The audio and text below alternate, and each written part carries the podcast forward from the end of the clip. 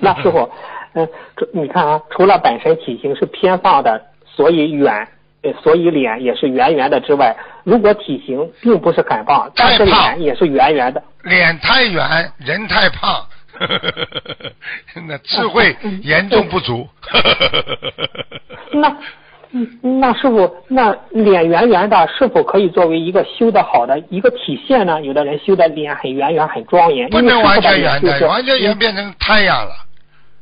啊，应该有地角方圆，天庭饱满。菩萨的脸都是圆的，天庭就是额头要饱满，嗯地角嗯就是两个，这个这个嘴巴边上两块骨头要方圆，嗯整个脸型要方圆才才叫庄严相，不是圆脸就是庄严相，听得懂吗？哦，明白了。那有同学说，因为发现师傅这么多年来全球弘法人瘦了很多，但是脸还是那种庄严圆圆的，很可爱的样子。看到师傅就是那样。嗯，很好啊，啊，嗯这个就很好啊，啊，人瘦嗯，但是脸不瘦啊，那就可以啦。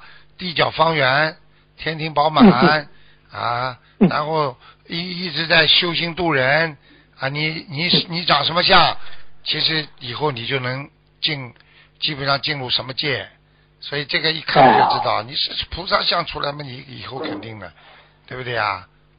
哎，那阿修罗道的人就长得那种，就是、哎呀，呃看看嘛怪怪的感觉。现在悉尼有，现在整个澳大利亚有很多有钱的，整个整个世界有很多有钱的人，你看他长得像不像阿修罗道的啦？